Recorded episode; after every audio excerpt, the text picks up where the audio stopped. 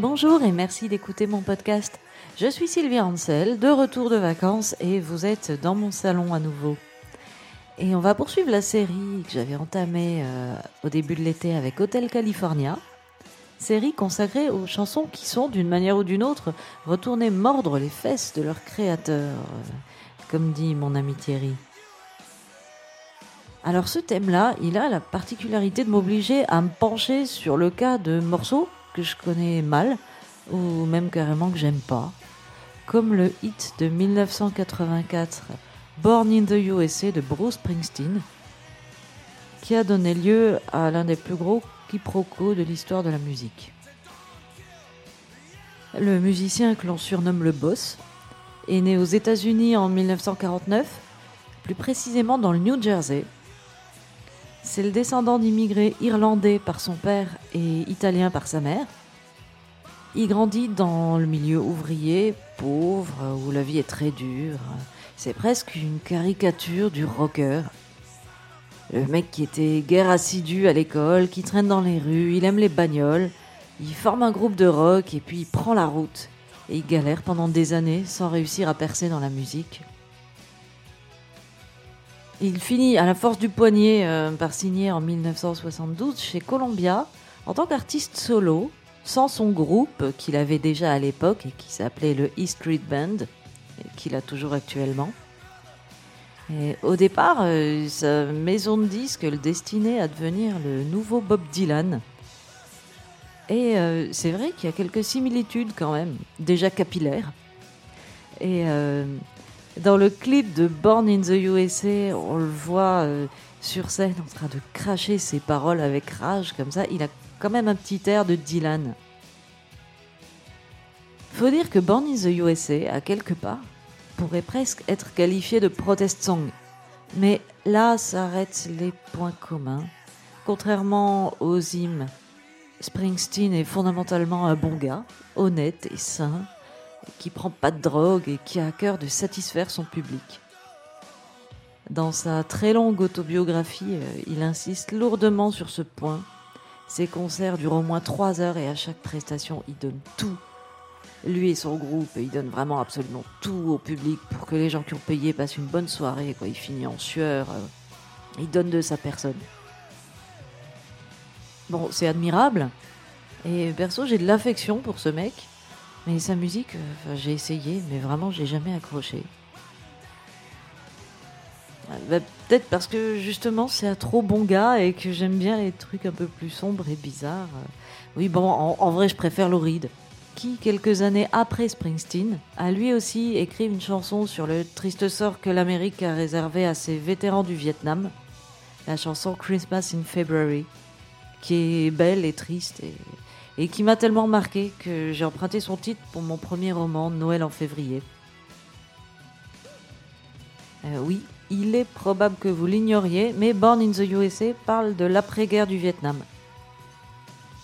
L'histoire de cette chanson, c'est qu'en 1978, Springsteen euh, est profondément touché par la lecture du livre Né un 4 juillet de Ron Kovic. Je suppose que ça se prononce comme ça.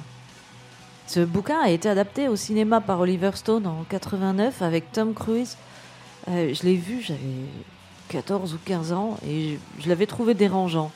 C'est un récit autobiographique écrit par un vétéran, un ancien sergent des Marines qui était euh, ancien patriote convaincu. À ce propos, euh, je vais vous lire une citation du livre de Hugues Barrière, Born in the USA, Anatomie d'un mythe. Je cite Hugues Barrière.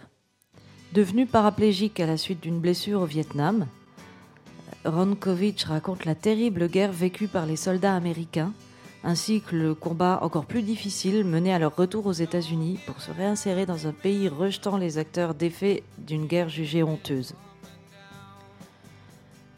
Bien que né un 4 juillet, jour de la fête nationale américaine, et fervent patriote, Kovic devient alors un farouche opposant à la guerre et se joint aux associations de vétérans pour assister et défendre ses frères d'armes.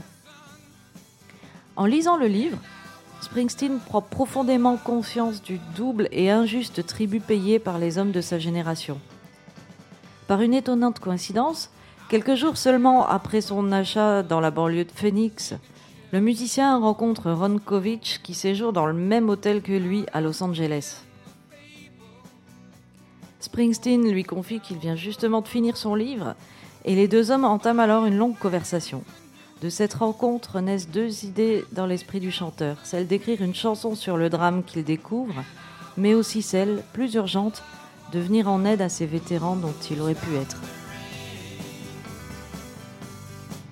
Donc peu après ça, le boss organise un concert de soutien aux vétérans dont les bénéfices sont reversés à des associations. Et il reprend systématiquement dans tous ses concerts Who'll Stop the Rain, une chanson de Creedence Clearwater Revival qui parle de la guerre du Vietnam. Et si le boss est tellement sensible au sort de ces malheureux vétérans, c'est peut-être parce qu'il se sent coupable d'avoir échappé de peu à la conscription. Il a réussi à se faire réformer. Il s'en est fallu de peu pour qu'il rejoigne les rangs de ces malheureux, blessés, souvent handicapés, qui ne trouvent plus de boulot et finissent à la rue. La faute au gouvernement qui leur offre aucun soutien, ni médical, ni financier. Les vétérans étaient doublement mal vus, car comme le dit Lauride, il rappelait aux Américains une guerre perdue, et en plus une guerre dégueulasse, honteuse, qui n'avait pas vraiment de justification politique. D'ailleurs, dans un autre livre que j'ai lu, dont j'ai oublié le nom, désolé. Il y a un soldat qui revenait estropié, euh, qui se faisait agresser par un groupe de militants pacifistes qui estimaient qu'il n'aurait pas dû partir livrer cette guerre. Comme s'il avait eu le choix. Hein, bon. Mais bref, pendant un bon moment, l'obsession de Springsteen était de faire quelque chose pour venir en aide à ces infortunés vétérans et ou dénoncer le traitement que l'Amérique leur réservait. Il a donc planché sur l'écriture d'une chanson, euh, même de plusieurs en fait. En 1981, il en écrit une qui s'intitule Vietnam et dont le refrain dit You're dead in Vietnam. Tu es mort au Vietnam. Pourtant, le narrateur en est revenu, mais il a perdu ses potes là-bas. De retour aux États-Unis, sa copine a mis les voiles, il trouve plus de boulot. Le contremaître lui dit Fils, si ça ne dépendait que de moi. La morale étant que, symboliquement, même s'il en est rentré vivant de la guerre, il est quand même mort au Vietnam. Mais bon, le temps passe et Springsteen euh, se dit que le titre est quand même inapproprié parce que sa chanson ne se passe pas au Vietnam. Et en plus, ce refrain euh, est un petit peu négatif quand même. Oui, on m'a déjà dit qu'il fallait pas donner de titre négatif euh, à une œuvre, que ce soit une chanson ou un livre. D'ailleurs, j'ai failli pas pouvoir intituler Le mien, les adultes n'existent pas, mais trêve de Je raconte ma life. Revenons à Springsteen qui, par hasard, tombe sur le scénario d'un film que le cinéaste Paul Schrader lui a envoyé pour qu'il compose des titres pour la bande originale, voire pour qu'il incarne le personnage principal.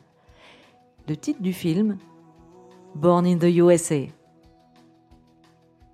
Springsteen finalement ne jouera pas dedans, mais il piquera le titre pour sa chanson, dont il change le refrain. Du coup, Mort au Vietnam devient Né aux États-Unis. Et du coup, le titre rappelle euh, singulièrement son Born to Run, mais surtout le titre du livre de Ron Kovic, Born on the 4th of July, né un 4 juillet. L'intention est la même, souligner que, putain de merde, il est un citoyen américain, il a risqué sa peau et vécu un enfer pour son pays, et voilà comment on le remercie. Si j'insiste à ce point sur la signification de la chanson, euh, c'est qu'elle a totalement échappé à la plupart des gens. C'est un petit peu normal. Les gens n'écoutent que très rarement les paroles des chansons. Généralement, ils s'arrêtent au refrain. Faites-moi confiance, je sais de quoi je parle. et là, en plus, la phrase, elle est répétée à l'envie, et la mélodie, le rythme sont enjoués très pop, euh, avec plein de synthé, euh, plein de batteries euh, qui crachent. C'est très simple et c'est sur deux accords seulement. Donc personne n'a l'idée d'aller chercher plus loin. La chanson devient un énorme tube, donne son titre à l'album éponyme du coup, paru en 1984. Sur la pochette, Springsteen pose devant le drapeau américain. il a quand même un peu tendu le bâton pour se faire battre si ça se trouve, naïvement, le boss était tellement dans son trip, euh, il faut sauver les vétérans du Vietnam, et non pas le soldat Ryan, euh, que pour lui, ben, le sens de sa chanson euh, apparaissait limpide. mais non, pas du tout. Tout le monde a pris ça pour un hymne nationaliste. Alors que, bah ouais, c'était tout le contraire. Il faut resituer un petit peu dans le contexte, c'était les années Reagan. La décennie 70 avait été un petit peu la loose pour les États-Unis.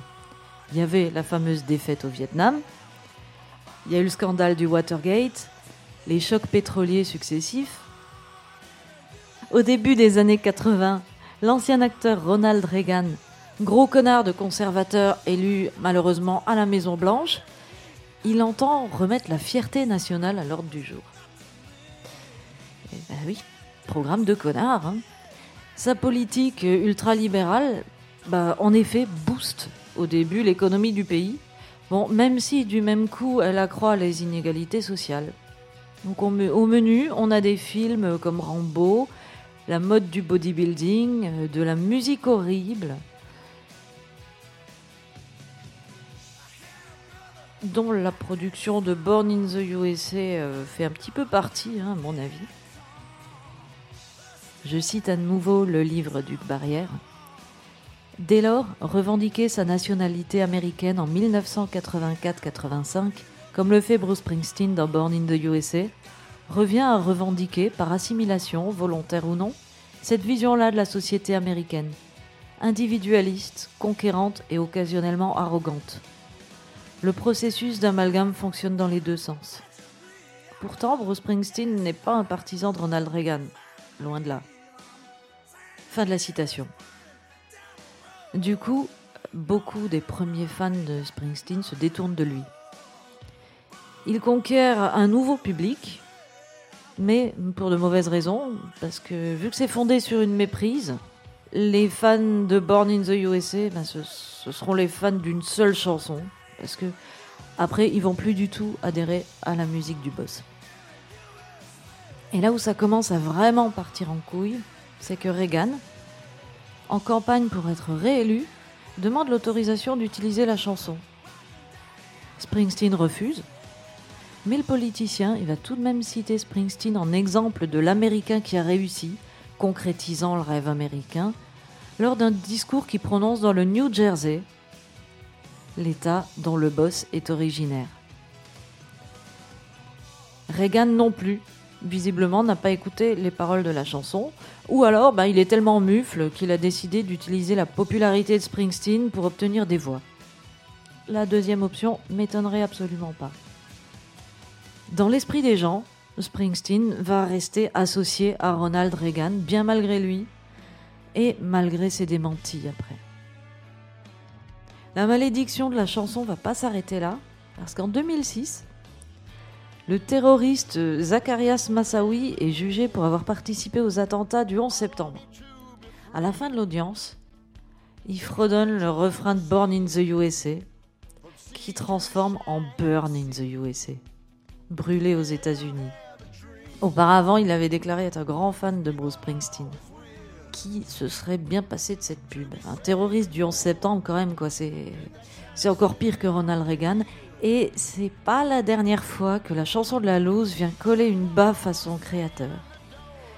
Car en 2016, Donald Trump utilise lui aussi Born in the USA dans sa playlist de campagne sans l'autorisation de son auteur. Il marche vraiment sur les pas de Ronald Reagan, ce con. Là, Springsteen il va vraiment réagir au quart de tour. Il va répondre avec la chanson That's What Makes Us Great, qui est ouvertement anti-Trump. On va en écouter un petit extrait I've been down that road before, and I ain't going back. And don't you brag to me that you never read a book. I never put my faith in a con man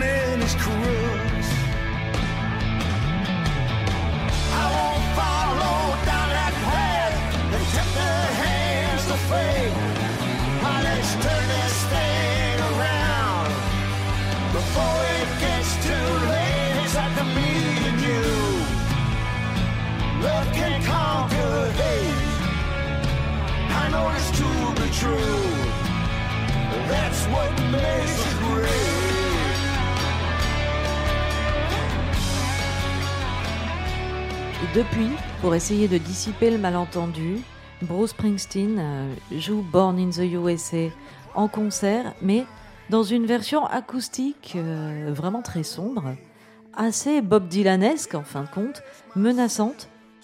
Du coup, il tente comme ça de faire mieux apparaître le sens premier de la chanson. Dans son autobiographie, il a écrit que si c'était à refaire, il ne referait plus Born in the USA de cette manière. C'est un de ses grands regrets, mais euh, d'après ce qui me semble, parce qu'en fait j'ai lu son autobiographie il y a assez longtemps, un petit peu quand c'est sorti. Et d'ailleurs, je dois vous avouer que bon, c'est un bon gars et tout, hein. on l'aime bien Bruce, mais je me suis jamais aussi rapidement endormi sur un livre que sur cette autobiographie. À côté, le rouge et le noir, euh, c'est Bridget Jones. Cette émission touche à sa fin. Selon la tradition, je devrais vous jouer une version dans le salon de Born in the USA. Mais franchement, c'est pas qu'elle soit trop compliquée à apprendre, mais ça risque d'être un petit peu monotone. Il y a deux accords, un La et un Ré, et c'est genre.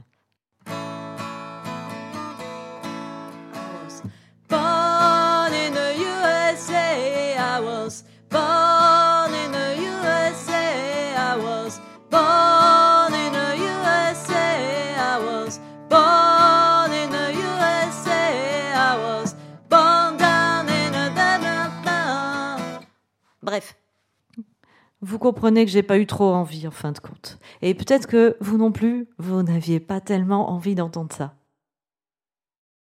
Sur ce, je vais vous dire au revoir.